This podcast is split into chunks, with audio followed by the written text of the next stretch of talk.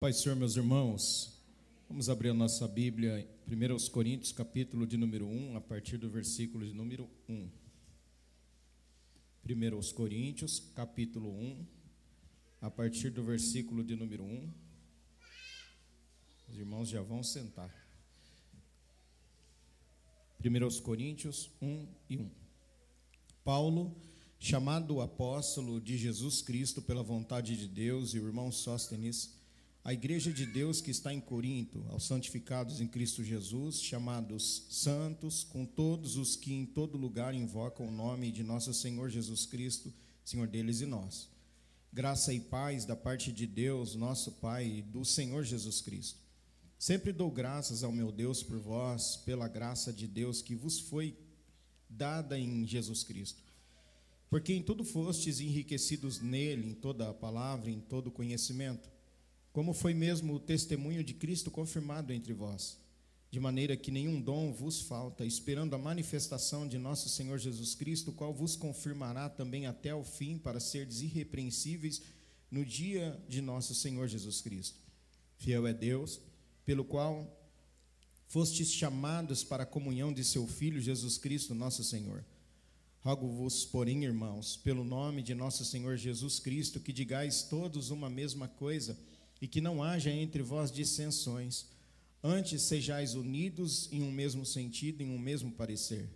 Porque a respeito de vós, irmãos, irmãos meus, me foi comunicado pelos da família de Chloe que há contenda entre vós. Quero dizer com isso que cada um de vós diz: Eu sou de Paulo, e eu de Apolo, e eu de Cefas, e eu de Cristo. Está Cristo dividido? Foi Paulo crucificado por vós? Ou fostes vós batizados em nome de Paulo? Pode sentar, meus irmãos.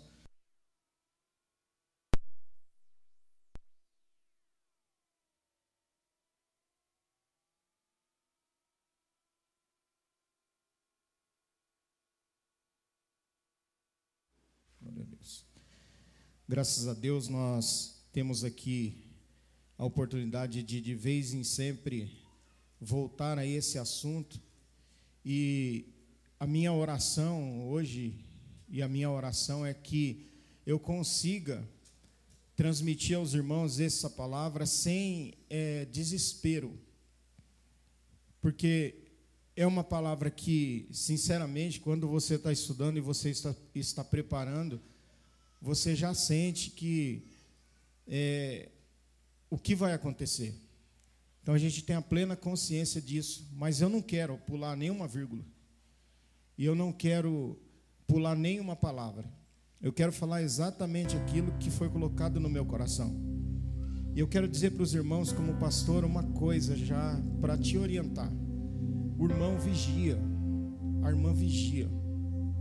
Porque é, tem coisas que são claras para nós. Tem coisas que são claras.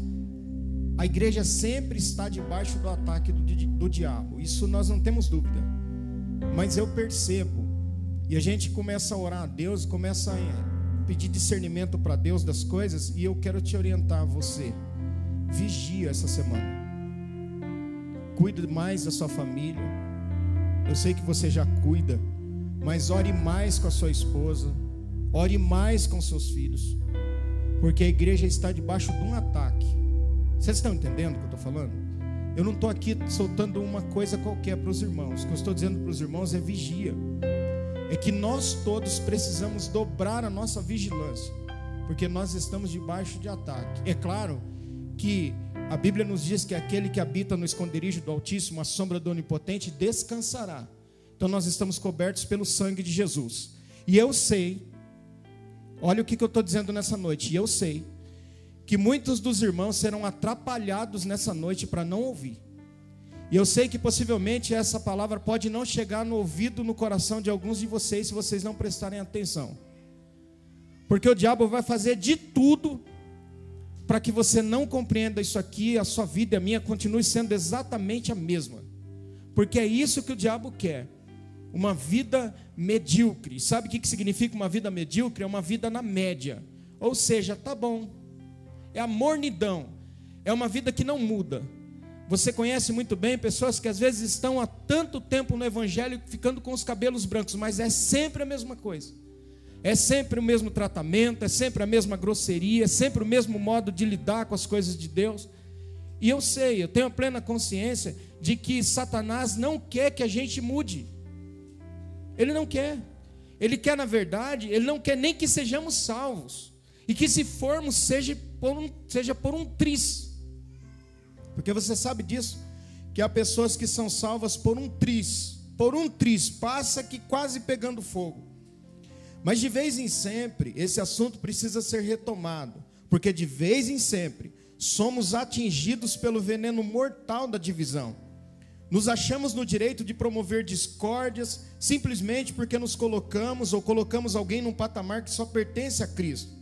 Precisamos ser lembrados que na igreja Deus estabeleceu ministérios que precisam ser considerados e respeitados, ainda que não queiramos. Vira e mexe estamos revisitando o velho homem com seus pecados.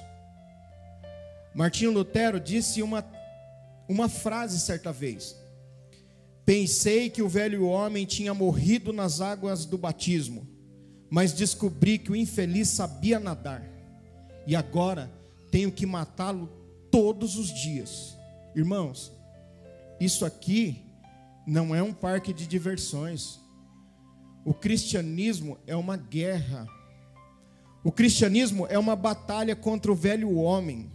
Que de vez em quando nós visitamos esse velho homem e nasce aquele sentimento que nós tínhamos no passado. Aquele sentimento de dividir, aquele sentimento de nos colocar, sabe, em posições que Deus nunca nos colocou. Porque quando a gente lê Efésios, onde diz que a mulher deve estar sujeita ao marido, alguns maridos mandões querem levantar a voz dizendo assim: está vendo? Você é meu capacho, você tem que me obedecer, mas não é isso. O texto começa a carta aos Efésios dizendo assim: olha, sujeitai-vos uns aos outros. Então, para que se chegue à sujeição do marido, da mulher ao esposo, está dizendo, marido, você também tem o dever cristão de se sujeitar à sua esposa.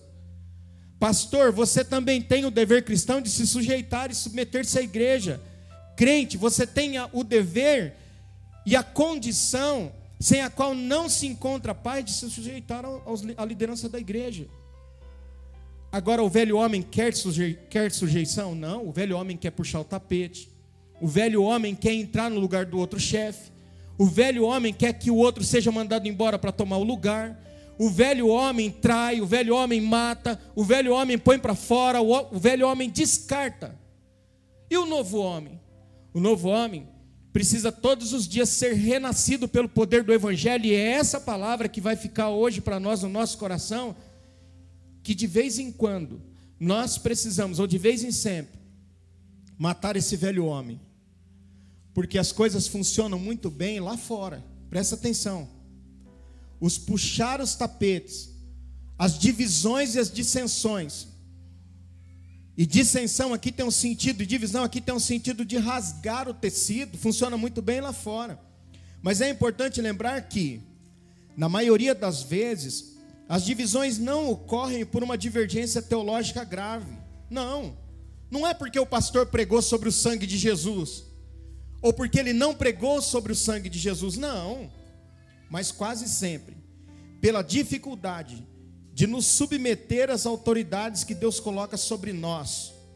Irmão, o lugar mais perigoso para uma ovelha estar é longe do pastor. O lugar mais perigoso para um casamento estar é longe de se submeter-se a uma autoridade.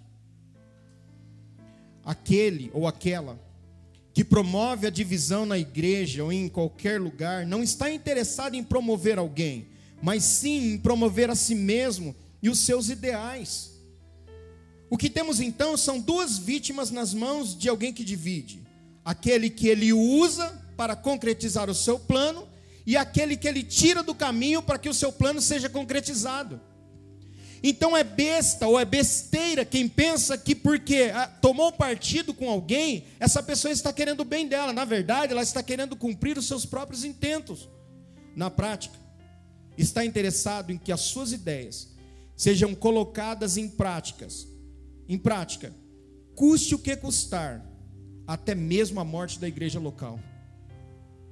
Nós estamos aqui, feitas essas considerações, nós estamos aqui falando de uma igreja que Paulo esteve 18 meses nessa igreja. Por um ano e meio ele esteve pregando o evangelho nessa igreja. Sofrendo as dores de parto até que a igreja, até que Cristo fosse formado na igreja. Passando pelas dificuldades com os falsos irmãos que ele diz no capítulo de número 11. E agora, essa igreja se dá no direito de questionar a autoridade apostólica de Paulo e fazer grupos dentro dela. Porque a maior desgraça para uma igreja, ou a morte, ou o começo da morte de uma igreja, é quando ela começa a formar grupos no meio dela, ou no interior dela. Mas nós precisamos, ou precisa ficar claro nessa noite, no nosso coração e na nossa mente, que as dores causadas por uma igreja dividida são irrecuperáveis. Dor em quem causou, dor em quem aceitou, dor em quem foi vítima, dor na esposa, dor nos filhos, dor nos netos, dor até em pessoas que não são da igreja, que passarão na frente do templo e balançarão a cabeça dizendo: ah, não era a igreja abençoada? Você já viu que quando o espírito divisor ele entra no meio de uma família e ele acaba com a família, alguém olha e fala assim: essa família, meu Deus, não é possível que isso tenha acontecido com essa família. Uma família tão linda dessa, o que, que aconteceu? Irmão, quando não existe esse sentimento de sujeição mútua, e que nós declaramos a nossa independência, e que fique claro nessa noite que é uma independência em nome da morte, porque no cristianismo, eu conversando com alguém esses dias, eu fui bem claro e disse assim: olha, sabe qual que é a nossa dificuldade? A nossa dificuldade é que nós pensamos que dentro da igreja ou dentro do reino, a gente não precisa prestar conta para ninguém. E o espírito independente, ele entra no nosso coração, a gente fala, eu faço o que eu quiser, eu vou na onde eu quiser, e esse homem aí que se dane. Porque o que importa é o que eu penso, o que eu quero, o que eu desejo e o que eu faço com a minha vida. Está redondamente enganado. Sabe por quê? Porque no Evangelho ou no reino de Deus existe algo que é chamado de prestação de contas. E alguém olha para uma igreja dividida, e você sabe que você já deve ter visto e deve ter congregado em lugares que gira em torno de panelas e mais panelas. E é uma coisa que o pastor deve lutar contra o tempo todo. É algo que o pastor, eu, eu, eu preciso eu necessito que exista sobre mim uma autoridade constituída. Eu fui colocado nesse lugar durante o tempo que for necessário, que Deus achar que é necessário, debaixo de uma autoridade que me constituiu, que se chama Pastor Elande Mariano da Silva. E portanto o represento aqui até o dia que o senhor quiser. Mas existe uma autoridade. Irmãos, eu conversando hoje disse assim: feliz daquele Feliz daquele. Porque nós, os pastores, acabamos quase que não tendo pastor. E a gente tem que, eu e minha esposa, temos que ser amigos. Eu, amigo dela, e ela, minha amiga, e nós conversarmos sobre as nossas dores. Feliz daquele que tem a oportunidade, a possibilidade de ligar para o seu pastor e dizer: Eu preciso conversar um, um minutinho só. Feliz daquele. Porque você não sabe o que muitas vezes é você não ter essa pessoa para você conversar. Mas o espírito de independência, ele causa dor. Ele causa dor. A única certeza que se tem é que nunca mais as pessoas e a igreja serão as mesmas. É um câncer mal curado. Você já deve conhecer lugares que foram divididos, casamentos divididos, famílias divididos, filhos divididos, igreja dividida. A igreja nunca mais é a mesma. E eu vou te dizer uma coisa sem medo de errar, e eu estou sendo gravado, e eu não tenho medo de dizer isso. Eu nunca vi, eu nunca vi um obreiro, alguém que divide ser feliz completamente. Eu nunca vi. Sempre é uma revisitação daquele sentimento mal dentro do seu coração, dizendo assim: eu poderia ter feito diferente. Eu não deveria ter feito isso. Se tem uma coisa que eu peço que Deus me livre e me ajude todos os dias, é que eu não carregue no meu currículo uma divisão no corpo de Cristo. Hoje ouvindo dois pastores conversando, pastor Jeremias Pereira e o reverendo Hernandes Dias Lopes, ele estava dizendo assim, falando sobre o medo. Um perguntou para o outro: Mas do que você tem medo? Um falou: Eu tenho medo, eu tenho medo de lugares fechados. O outro disse assim: Eu tenho medo de uma coisa. Pastor Jeremias, da oitava igreja de Belo Horizonte. Eu tenho medo de causar escândalo na obra de Deus, no corpo de Cristo. Irmãos, não dá para a gente dizer que ama o noivo e desprezar a noiva. Não dá para a gente dizer que nós amamos estar perto do noivo e dobramos os nossos joelhos e falamos que amamos a Jesus e longe da noiva. Na igreja acontecem milagres no culto. Num culto, pessoas são libertas de um espírito maligno. Uma triste constatação: às vezes, a contaminação está tão avançada que o único caminho é esperar que se concretize o ato. Que difícil isso aqui. João capítulo 13, a partir do versículo de número 21, diz assim: Tendo Jesus dito isto, turbou-se em espírito e afirmou, dizendo: Na verdade, na verdade vos digo que um de vós me há de trair. Então os discípulos olhavam uns para os outros, duvidando de quem ele falava. Ora, um de seus discípulos, aquele a quem Jesus amava, estava reclinado no seio de Jesus. Então Simão Pedro fez sinal a este para que perguntasse quem era aquele que ele falava. Inclinando-se ele sobre o peito de Jesus, disse-lhe: Senhor, quem é?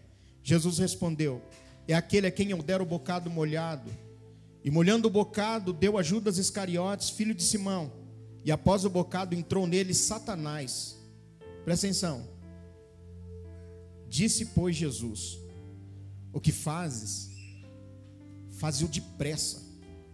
E nenhum dos que estavam assentados à mesa compreendeu a que propósito lhe dissera isso. Porque como Judas tinha bolsa, pensavam alguns que Jesus lhe tinha dito: compra o que nos é necessário para a festa, ou que desse alguma coisa aos pobres. E tendo Judas tomado o bocado, saiu logo, e era já noite. Acabou, acabou. Qual foi a frase que Judas disse para Jesus depois disso? Judas não disse nada.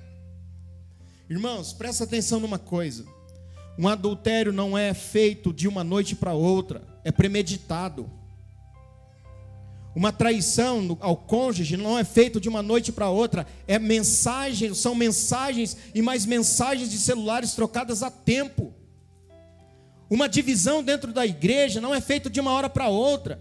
Tem pessoas que estão esperando só a possibilidade, a oportunidade para acabar consumando o seu ato. E o pior é que muitas vezes você não tem como evitar porque o estágio já está tão avançado e o sentimento já está tão avançado que a única coisa que se deve fazer é dar o bocado e dizer: faz logo. O que você está querendo fazer, faz logo. Foi uma traição tramada numa mesa, guarda isso. Que coisa horrível.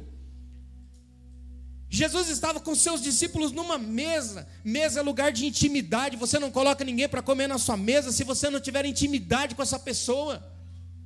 Você come com íntimos.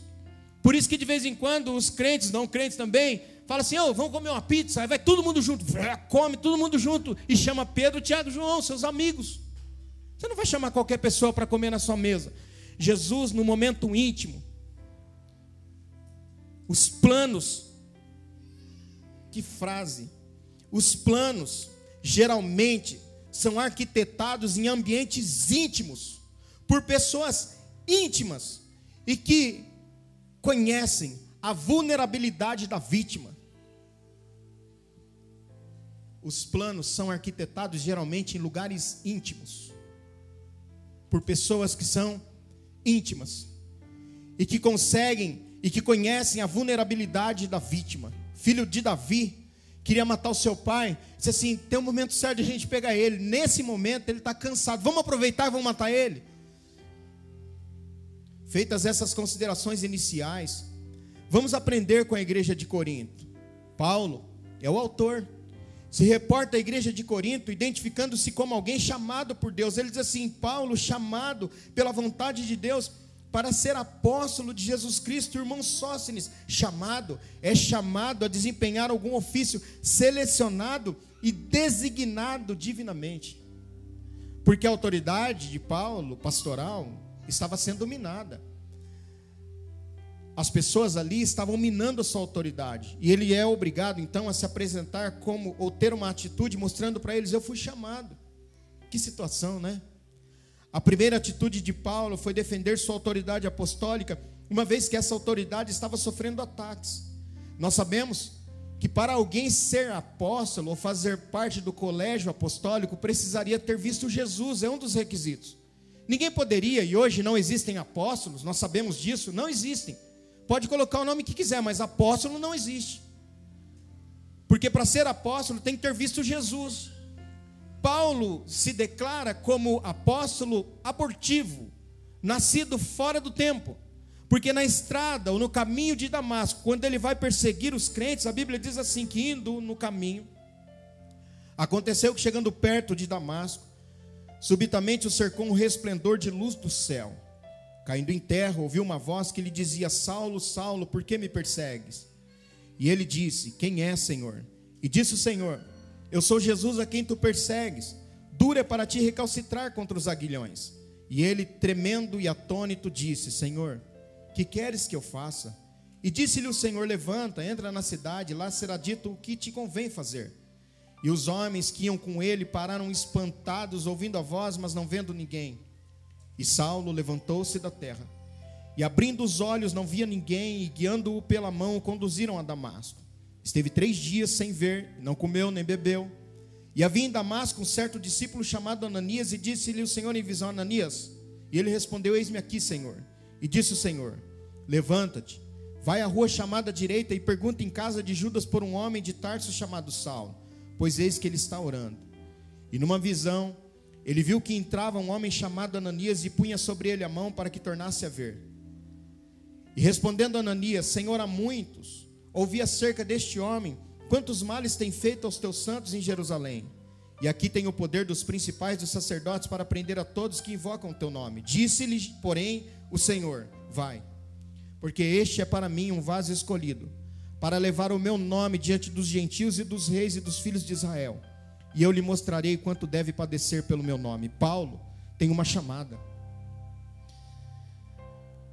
Paulo tem uma chamada. E essa chamada foi o próprio Deus que fez. Mas a igreja de Corinto duvidava da sua chamada e duvidava que foi Jesus quem o chamou. Irmãos, cá entre nós estamos em família. Há pessoas que pensam que só elas são crentes, mais ninguém. Há pessoas que pensam que só elas servem a Deus. Elas não acreditam em mais ninguém. Agora, as experiências da igreja de Corinto mostram que eles faziam isso. Então, fica claro, portanto, que sua chamada foi por vontade de Deus. O que é vontade? O que se deseja, o que se determinado que seja feito uma escolha, uma inclinação, um desejo. Não foi a única vez que Paulo teve que defender sua autoridade apostólica perante seus críticos. Em Gálatas, ou na igreja da região da Galácia, Paulo também teve que falar sobre a sua autoridade apostólica, dizendo assim: Paulo, apóstolo não da parte de homens, nem por intermédio de homem algum, mas por Jesus Cristo e por Deus, que o ressuscitou dentre os mortos. Observe que a tática não muda. Observe que a tática não muda. Mina a autoridade com dúvidas, a fim de desacreditá-la perante os demais. Essa carta mesmo, eles dizem assim: as palavras de Paulo são fortes, mas a sua presença é desprezível. Ou seja, quem é ele para falar para nós o que nós devemos fazer? Paulo então se mostra, se apresenta para eles dizendo assim: Eu sou apóstolo, eu fui chamado. Eu gostaria de chamar a atenção de vocês para um livro que se chama Lealdade e Deslealdade. E eu vou fazer algumas citações aqui. Há um capítulo que trata sobre os estágios da, da deslealdade. Vê se você se enquadra ou eu. O primeiro estágio é o espírito independente não presta conta. Irmãos, tem gente que é tão bonitinho no começo, que liga para você se falta o culto, que dá a ciência para a irmã que to, toma conta do círculo de oração que não vem, que dá ciência para o líder de jovens que não veio porque está doente, que dá ciência para o irmão que toma conta do grupo de louvor, que toma conta do coral, que toma conta da orquestra, dá ciência. À medida que o tempo vai passando, é o primeiro estágio, o espírito independente não presta mais contas. Passa então a tomar as decisões por si mesmo. Eu vou dar satisfação para ele que se dane, não. É o primeiro estágio. O segundo estágio é a ofensa. Pessoas com feridas mal curadas são separatistas em potencial são pessoas que se ofendem, que alguém prega uma palavra, ela fala assim: Isso é para mim. Mas ela não pega essa palavra e diz assim: Meu Deus, o que o Senhor está querendo dizer no meu coração para eu mudar? Não, ela se ofende e diz assim: Eu não voto mais. O terceiro estágio é a passividade. Depois de serem ofendidas por uma coisa ou outra, as pessoas se tornam passivas. Quando alguém está no estágio da passividade, no processo da deslealdade, não se envolve em muita coisa ela senta e olha despreocupada e não envolvido. Ou seja, eu só quero ver o circo pegar fogo. Irmão, as irmãs vêm cantar, vêm cantar. Não vou. Passividade. É um estágio da deslealdade. Mas por que, que a irmã não vem? Não.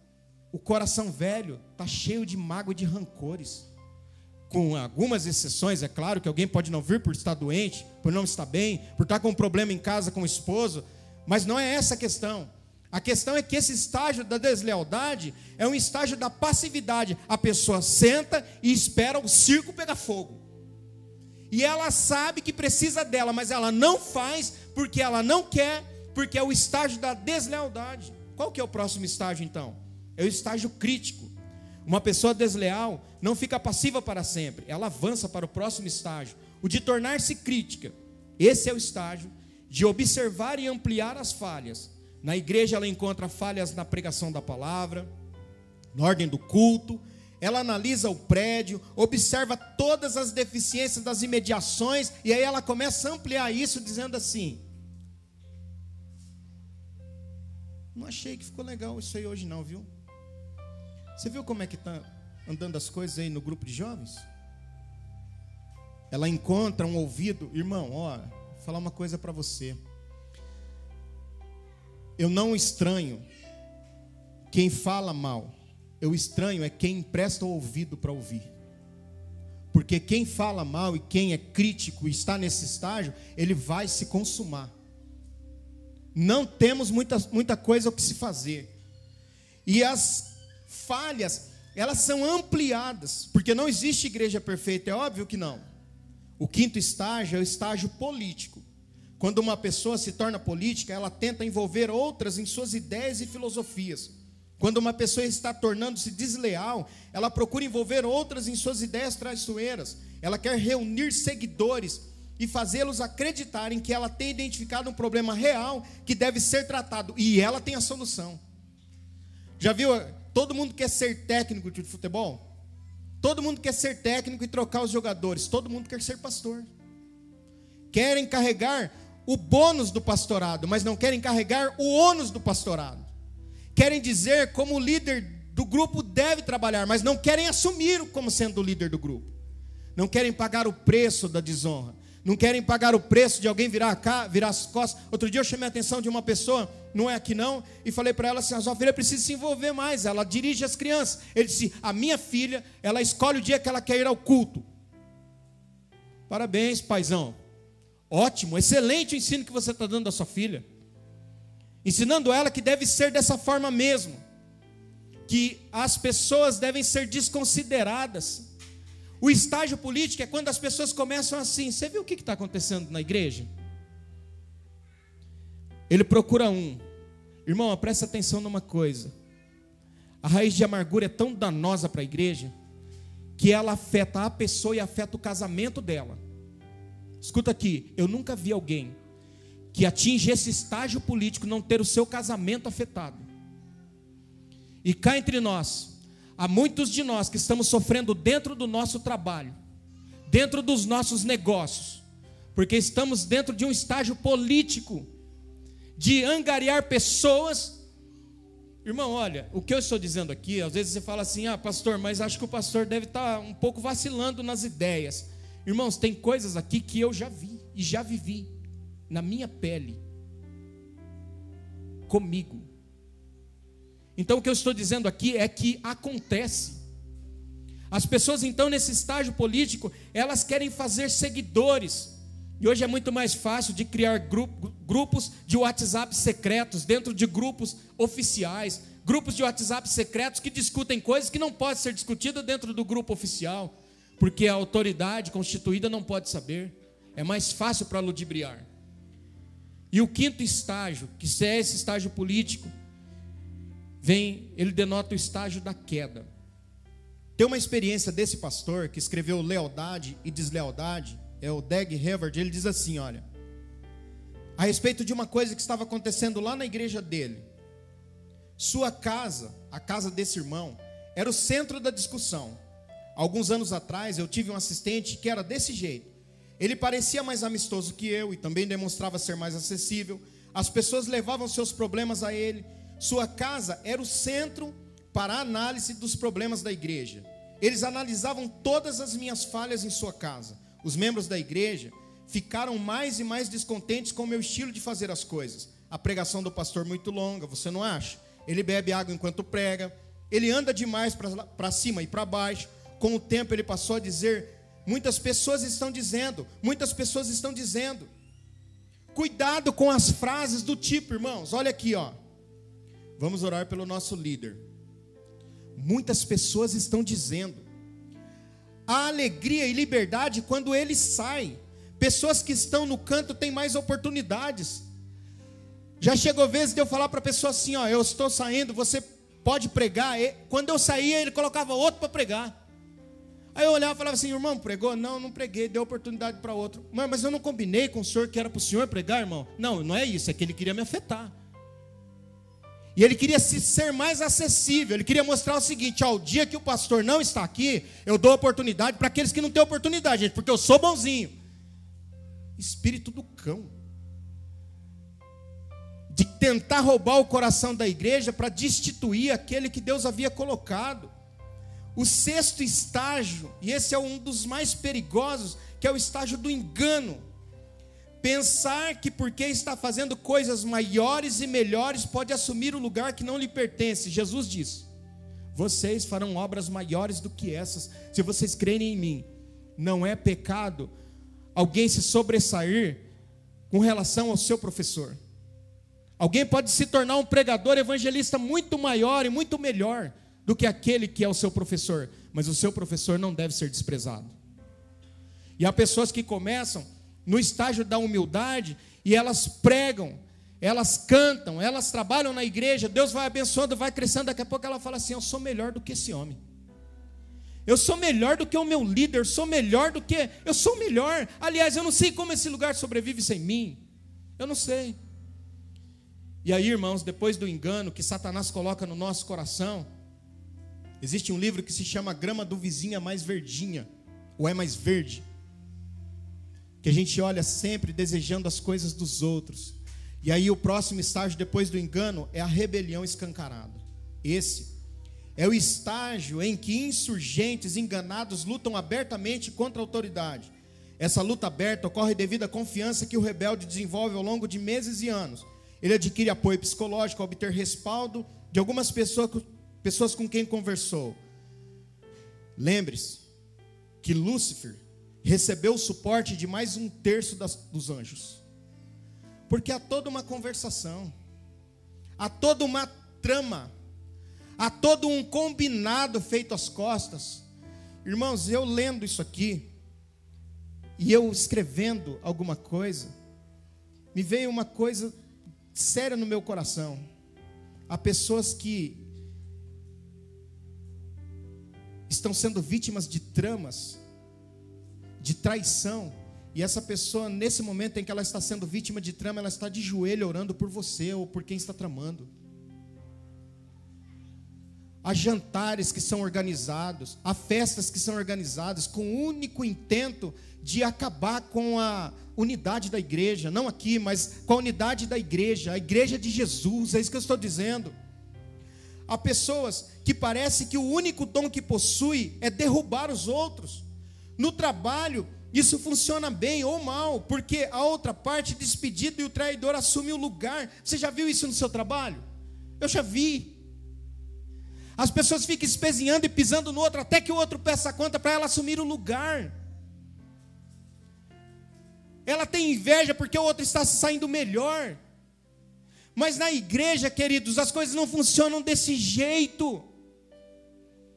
Porque para que alguém seja colocado em determinado lugar, há uma oração, há um processo de busca a Deus. Ninguém, ah, eu dormi essa noite, eu quero colocar alguém aqui para tomar conta dos jovens. Dormi, acordei, tive um sonho e pronto, vamos fazer assim. Não, você ora, você pede confirmação de Deus. As coisas só funcionam com oração, é assim que funciona. Aí alguém chega no chega, eu vou ganhar o coração do, do pastor. Porque eu ganhando o coração dele, eu vou conseguir dar um jeitinho brasileiro e consertar as coisas. Pode ser até que isso funcione muito bem, mas não por muito tempo. No reino de Deus, as coisas não são assim. Paulo, mesmo sendo atacado, reconhece que a igreja era de Deus e possuía qualidades como tal. Por que, que a gente não cansa de pregar? Por que, que a gente prega uma palavra dessa aqui, e eu sei que é duro de ouvir, e depois eu paro para ouvir essa palavra também, e eu, eu, ve, eu ouço ela tudo de novo, e eu sei que não é fácil. Mas por que, que um pastor se preza de pregar a palavra incansavelmente? E às vezes ele, ele observa que o seu trabalho parece vão. Porque às vezes você acaba de sair de um culto de santa ceia, e você sai ali na porta, ou você sai e já tem conversa. Você fala assim: meu Deus, mas será que esse irmão tem capacidade de tomar Santa Ceia com raiva desse jeito e continuar com raiva? Meu Deus, para qual céu ele está indo? Ou para qual céu ela está indo? O pastor não se cansa não deve se cansar de pregar, sabe por quê? Pelo mesmo motivo de Paulo. Não há xingamentos à igreja. Não. Não há desprezo à igreja. Não há raiva contra a igreja, nem muito menos desejo de abandonar a igreja por inconformidades. Não, antes ele tece elogios à igreja, reconhecendo que ele não é o dono da igreja. Porque nessa noite a mesma faca, ou a mesma espada que corta aí, corta aqui. Então Paulo reconhece, olha para a igreja e diz assim: a igreja de Deus que está em Corinto aos santificados em Cristo Jesus, chamado para ser santos, com todos os que em todo lugar invocam o nome de nosso Senhor Jesus Cristo, Senhor deles e nosso. Graças a vós, outros, e paz da parte de Deus, nosso Pai, e do Senhor Jesus Cristo. Irmão, eu. Tem pessoas que estão em teste na igreja. Escuta uma coisa que eu estou dizendo para você. E às vezes você será provado no seu caráter, você será provado no seu temperamento. Às vezes nós, como pastor, temos planos com pessoas. E a gente testa. Pastor, mas o senhor vai ficar fazendo teste? Não, irmão, porque a vida é, a vida cristã é cheia de testes. E você testa o irmão. Ou testa para ver o que, que a irmã suporta. E o irmão já dá uma e já joga tudo para cima. E você fala assim: não dá. Não é tempo. Escuta uma coisa, presta atenção. Nós estamos em teste. Nós estamos sendo provados diariamente, porque Deus tem um lugar para cada um de nós na igreja, mas nós precisamos passar por esses testes, e tem pessoas que são reprovadas em testes simples.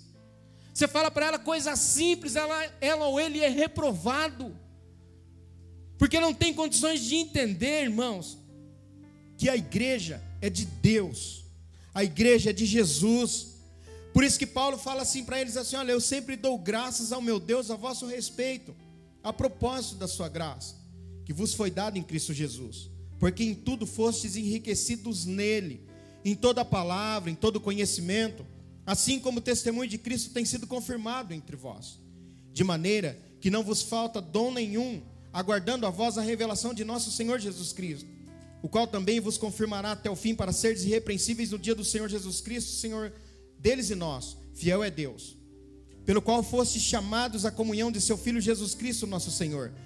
A igreja é de Deus. Seus problemas não desqualificam a igreja como sendo a igreja de Deus. Nós adjetivamos a noiva de forma pejorativa e elogiamos o noivo. Isso é uma incoerência inexistente em Paulo. A gente fala assim, eu até gosto de, eu até gosto de Jesus, mas aquela igreja do Jardim São Lucas, a igreja do Jardim São Lucas, assim como qualquer outra igreja, é cheia de problemas, ou são cheias de problemas, porque eu e você somos problemas. Nós somos o problema na igreja. Jesus é a solução para a igreja, mas nós, os crentes, somos os problemas. Alguém poderia dizer nessa noite, em alto e em bom som, quais são então as atitudes de Paulo com relação à igreja? Os coríntios são santificados e, portanto, santos. Cumprimenta-os com a graça e paz, reconhece que ainda são irmãos. Irmão, é assim, ó. Tem gente que fala assim, pastor, Passei perto do irmão, cumprimentei ele com a paz do Senhor e ele não me respondeu. Irmão, eu acontece comigo dentro da igreja. Tem pessoas que eu cumprimento, a pessoa fala assim para mim assim, pastor. Queridos, eu não vou sair daqui chorando e gritando. Só, de, só dá paz quem tem paz. Quem não tem paz, não dá paz. É uma coisa muito simples de se entender. Há pessoas que te cumprimentarão com a paz do Senhor com o maior prazer. Há pessoas que não te darão a paz. Só que eu vou repetir algo que já disse aqui. Nós não estamos na igreja por causa do homem. Nós estamos na igreja por causa de Jesus. Eu estou aqui nesse púlpito nessa noite, consciente do seguinte: que daqui a pouco o culto termina. E eu vou para minha casa Daqui a pouco eu vou dobrar os meus joelhos para deitar. E com certeza, com a minha consciência tranquila de que fiz aquilo que eu deveria e devo fazer, que é pastorear a igreja e pregar a palavra. E isso é uma questão de consciência. Paulo, em nenhum momento, disse assim: não vou cumprimentar mais essa igreja, não, porque essa igreja é carnal. Ele disse assim: olha, graça e paz. Escuta, ó, só dá paz quem tem paz. Ele chama eles de ricos em Deus, na palavra e no conhecimento. Dão testemunho de Cristo, abundância de dons. Aí você fala assim, pastor, mas qual que é o problema dessa igreja? A igreja tem dom, são enriquecidos no conhecimento, conhece muito. Eu me lembro de um pastor há muitos anos. Na época, talvez eu não compreendi muito o que ele falou. Que ele disse que recebeu uma pessoa na igreja dele. E ele pediu a carta para o irmão. O irmão queria pregar. E ele pediu a carta. E o irmão falou assim: não tem carta. Quer dizer, já está tudo errado. Porque a carta diz que você está em comunhão, que você é crente, toma Santa Sé, está em paz com o teu pastor, com a tua igreja. E ele disse assim para esse irmão: Não, irmão, por favor, a carta. Aí o senhor fique à vontade. Ele falou assim: Não, não, eu não tenho carta, eu não trouxe, pronto, acabou. Ele falou assim: Então, nem que o senhor fizer cair fogo do céu, o senhor não vai ocupar o púlpito. Porque a demonstração do seu caráter já é de que você é um desobediente, que você quer fazer as coisas conforme a tua cabeça. Escuta, qual é o erro dessa igreja então? Paulo orienta dizendo assim: Rogo-vos, irmãos, pelo nome de nosso Senhor Jesus Cristo, que faleis todos a mesma coisa e que não haja entre vós divisões. Antes, sejais inteiramente unidos na mesma disposição mental e no mesmo parecer. Pois a vosso respeito, meus irmãos, Fui informado pelas, pelos da casa de Chloe de que há contenda entre vós. O termo prevalecente nesse ponto é divisão, é contenda. Uma igreja que sobrepujava em dons, uma igreja que tinha, ou era enriquecida pelo conhecimento, mas era uma igreja dividida. Era uma igreja cheia de contendas.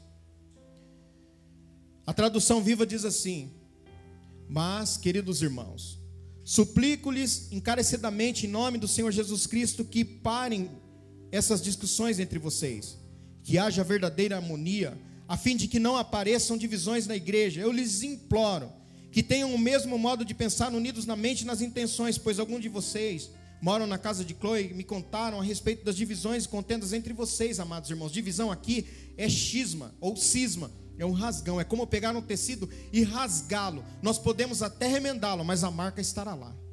Irmão, você conhece pessoas que gostam de brigar?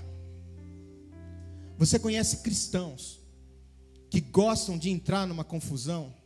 e que parecem que quanto mais eles entram em confusão, melhor eles pregam.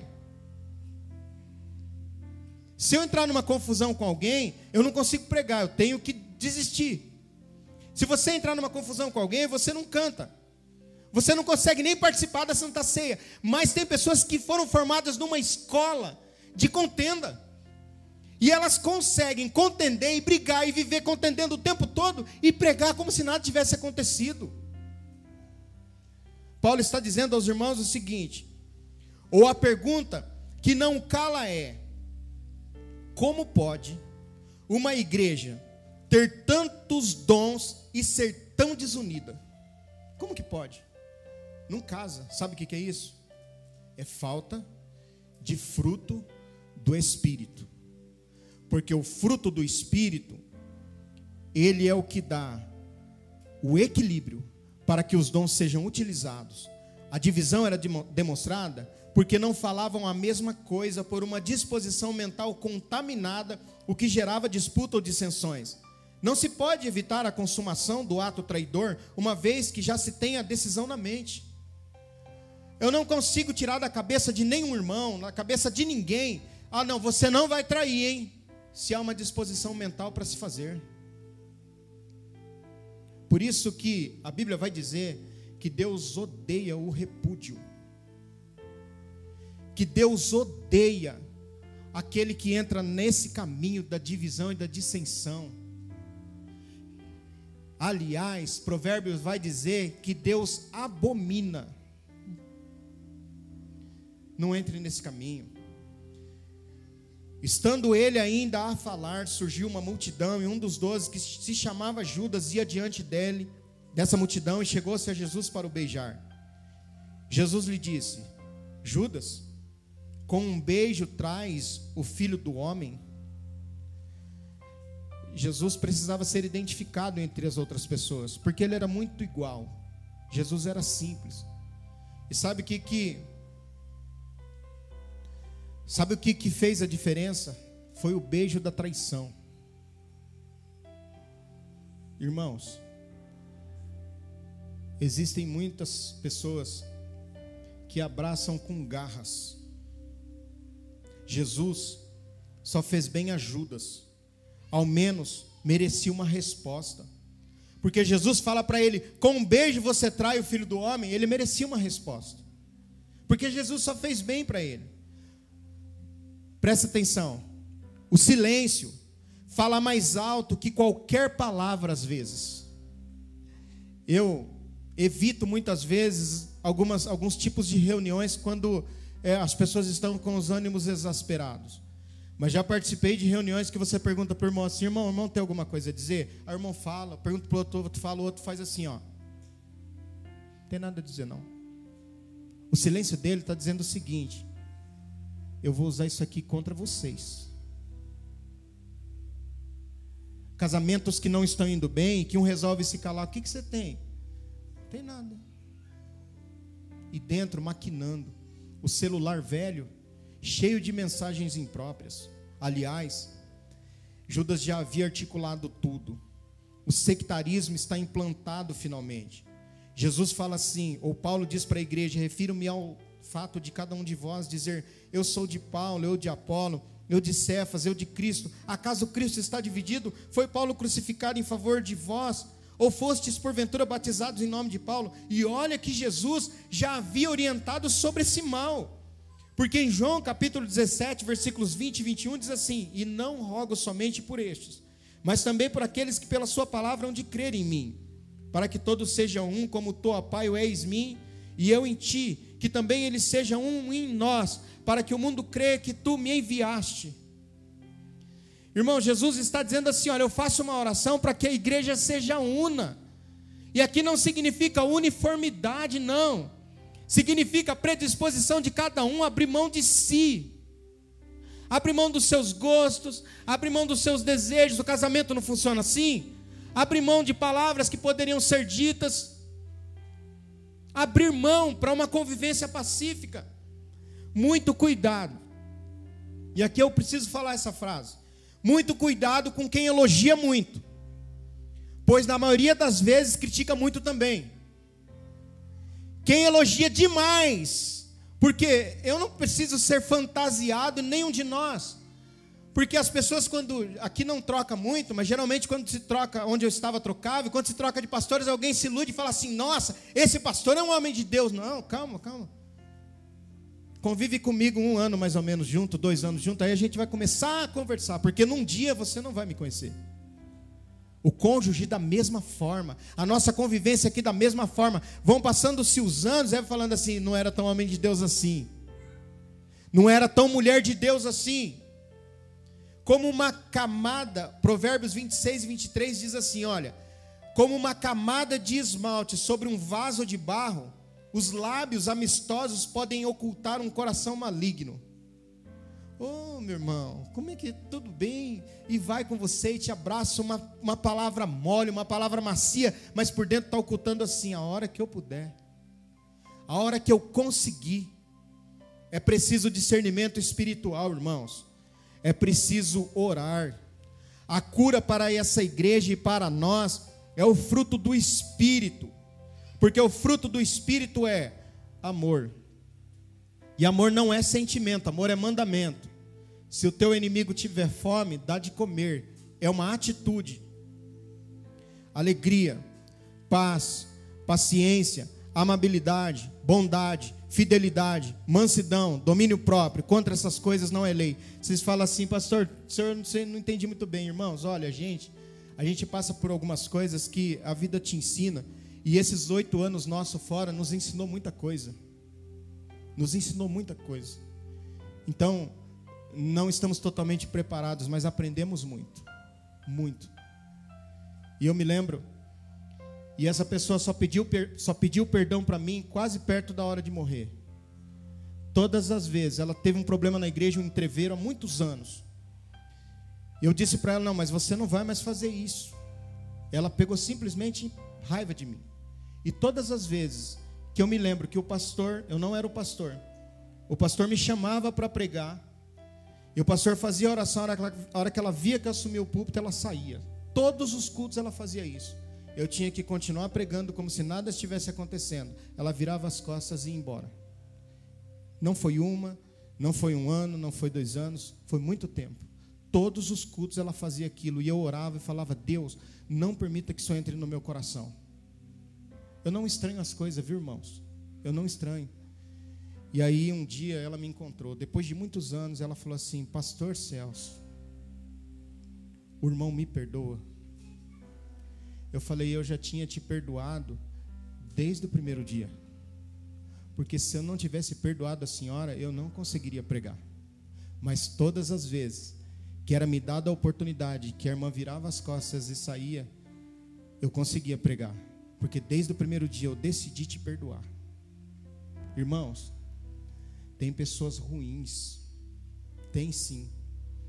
O dom não referenda ou autentica a espiritualidade. E era uma das pessoas que mais falavam línguas estranhas dentro da igreja.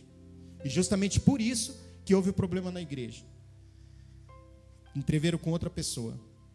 Podemos pular, falar em línguas estranhas no culto, e programarmos uma ceia para arquitetar nossos planos de traição. Isso te lembra algo? Podemos cantar lindamente na liturgia do culto, levantarmos os nossos braços, termos uma voz aveludada e logo após fazermos as nossas ligações em off para atrair alguém. Tem muita coisa sendo tramadas escondidas enquanto o alvo das críticas está orando por você. Eu não sei se você vai concordar com isso, eu não sei se isso vai ficar no teu coração, mas eu preciso citar. Há duas frases de autoria desconhecida que merecem ser consideradas. Presta atenção. A primeira é: Se soubéssemos o que é dito na nossa ausência, não sorriríamos para muita gente. Essa é a primeira. A segunda é: Não fique triste quando alguém se afastar de você pode ser resultado da oração livra-nos do mal. Eu não sei se você vai permitir que isso desça no seu coração. É uma triste realidade. Mas conosco não é assim, mas assim. Ouvistes que foi dito: Amarás o teu próximo e odiará teu inimigo. Eu vou contar uma experiência para vocês antes de continuar isso aqui. Tinha um casal na igreja. E eu veio ao meu coração de colocá-los na época para tomar conta de um grupo de do grupo da igreja, não sei se era de jovens, de adolescente. E quando eu vi aquele casal, eu falei assim, eu vou orar, começar a orar por isso. Eu via os dois sentadinhos sempre juntos, e um dia orando, o Espírito Santo, aí eles foram colocados, mas eu devia ter orado mais. O Espírito Santo falou claramente no meu coração: eles vão prosperar e eles vão abandonar, porque vai ser muito pouco para eles. Dito e feito. Dito e feito. Irmãos, nós precisamos ouvir mais a voz do Espírito Santo na nossa vida para tomar as nossas decisões. Jesus diz: Eu, porém, vos digo, é para engolir seco isso aqui, ó. Amai os vossos inimigos, orai pelos que vos perseguem, para que vos tornei filhos do vosso Pai Celeste, porque Ele faz nascer o seu sol sobre maus e bons e vir chuva sobre justos e injustos. Porque se amardes os que vos amam, que recompensa tendes? Não fazem os publicanos também o mesmo? E se saudardes somente os vossos irmãos, que fazeis demais? Não fazem os gentios também o mesmo? Portanto, sede vós perfeitos, como perfeito é o vosso Pai. Perfeito é completo, maduro. Lembre-se. Eu me lembro de uma pessoa que tinha uma hostilidade muito grande, não sei porquê. E eu me lembro que eu disse assim: hoje eu vou servir a Santa Ceia. Eu disse para um diácono: pode me dar a bandeja, eu vou servir a Santa Ceia. Porque eu não tenho nada contra essa pessoa e ela tem contra mim. E eu me lembro que eu cheguei para ele e servi a Santa Ceia e disse para ele: tomai e, comei. Ele tomou, pegou o cálice e tomou como se nada tivesse acontecido e continuou com um olhar de ódio. Eu falei: meu Deus, a que ponto que o ser humano chega? Essa é uma noite da gente fazer uma avaliação na nossa vida e verificarmos em que estágio nós estamos. Lembre-se, há pessoas que você será um instrumento de Deus para curá-los. E quando sararem, vão te dar coisas. Há pessoas que não tinham vez e nem voz, mas agora que adquiriram o direito de falar, proporcionado por você, usarão a voz para te amaldiçoar. Algumas vezes no lugar do muito obrigado, você e eu receberemos um some daqui. Mas lembre-se, cada um dá o que tem de melhor. O que você tem de melhor para dar? O que eu tenho de melhor para dar? Vamos embora, vamos descansar, vamos repousar. Mas de uma coisa eu tenho certeza, dentro da minha mente, dentro do meu coração, não habita o ódio. Pastor, o que, que eu faço então? Aquele que confessa e abandona, alcança misericórdia. Às vezes, no primeiro dia que você é recebido numa igreja, a primeira palavra que você recebe não é uma palavra boa. Já vi isso. Mas você deve continuar sendo cristão. E às vezes o irmão vem, te abraça, e você sabe que ele está tentando te prejudicar. Mas haja como crente. Porque aquele dia revelará muitas coisas. E muitas coisas que foram ditos, ditas às escondidas, tramadas às escondidas, serão colocadas à tona novamente. E tudo será esclarecido. E só irá quem é. Porque quem não for, não terá oportunidade. Vamos ficar em pé. E vamos orar agradecendo a Deus. Nessa oração a gente vai orar pela Tainá, pela família dela. Vamos orar pelo, pelos nossos irmãos que é, completaram mais um ano de vida, né? O Diego, a Amanda, a Estherzinha. Querem vir aqui? Pode vir. Vem, traz ela aqui, Raquel, por favor. Vem cá os nossos irmãos, nós vamos orar por vocês, para abençoar a sua vida. Eu sei, irmãos, eu tenho consciência, viu? De que tem coisas que a gente não gostaria de ouvir nunca, mas se você e eu não ouvirmos aqui na igreja, a gente não vai ouvir em lugar algum. Quando você for cumprimentar um irmão, e você cumprimentar ele com a paz do Senhor, olha para ele. E se você não quiser cumprimentar com a paz do Senhor, não cumprimenta. Se você não tem no seu coração o desejo de que ele tenha paz, não faça forçado. Se você não quer dizer, pastor, oh, paz do Senhor, tudo bem? Se você não quer, não faça. Continue exatamente assim, sabendo que nós seremos cobrados um dia por isso. E eu não quero. Uma coisa que eu não quero é que no dia do arrebatamento eu fique porque não preguei a verdade. Pai, em nome de Jesus, nós somos agradecidos ao Senhor pela vida dos teus filhos, cada um que completa mais um ano de vida, Senhor.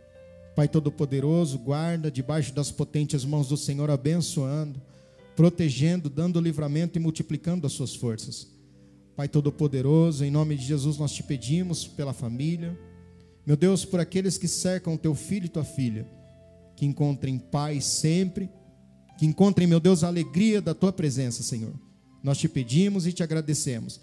Também oramos pela Tainá, por toda a sua família, por aqueles que estão nos acompanhando nessa noite, para que a tua palavra faça efeito em nossos corações. Pai Todo-Poderoso, nos despeça em paz e que tenhamos uma noite restauradora, reparadora e abençoada, e uma semana também debaixo das potentes mãos do Senhor nos guarda e nos ajuda. Em nome de Jesus. Amém. Que o amor de Deus, a graça do nosso Senhor e Salvador Jesus Cristo, a comunhão e a consolação do amado e querido Espírito Santo, seja com toda a igreja hoje e sempre. Todos digam. Amanhã ensaio com as irmãs de oração. A de São Lucas, amar e cuidar, essa é a nossa missão.